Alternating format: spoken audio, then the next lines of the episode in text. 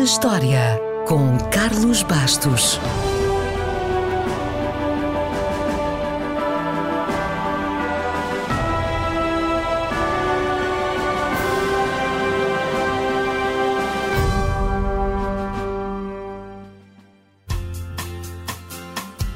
O dia 23 de março de 1839 não foi um dia qualquer.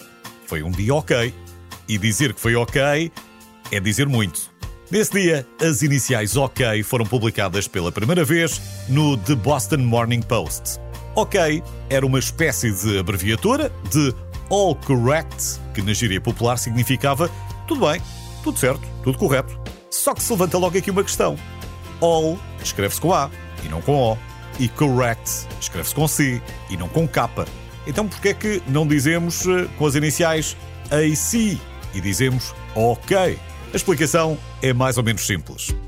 No final da década de 1830, era moda, nos círculos mais jovens e instruídos, escreverem incorreta e intencionalmente as palavras, abreviá-las e usá-las como gíria quando conversavam entre si. Portanto, já está a ver que isto dos adolescentes de hoje terem a sua própria gíria com base em distorções de palavras comuns? Já vem de muito longe. Basta pensar que, nas mensagens de telemóvel, o não passou a ser um simples N. O quero é escrito com capa.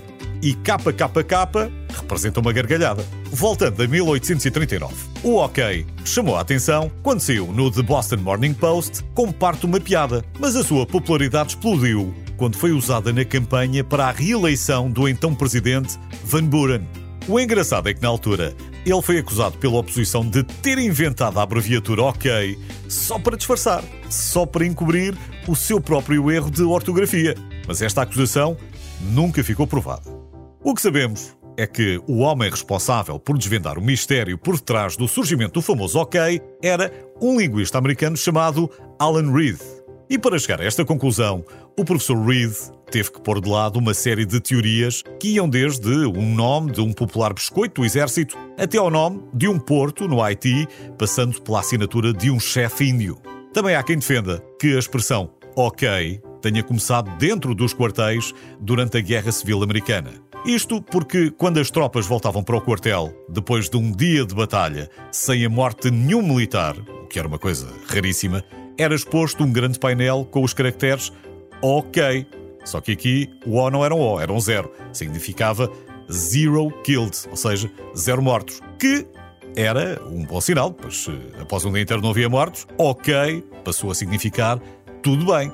E faz sentido. Mas, mesmo que as suas origens ainda possam estar envolvidas em algum mistério, de uma coisa temos a certeza. OK tornou-se um dos termos mais omnipresentes do mundo e, claramente, uma das maiores exportações linguísticas da América. Dito isto, então, está a fazer tudo para ter um dia bom? Sim? Ok. É esse o espírito.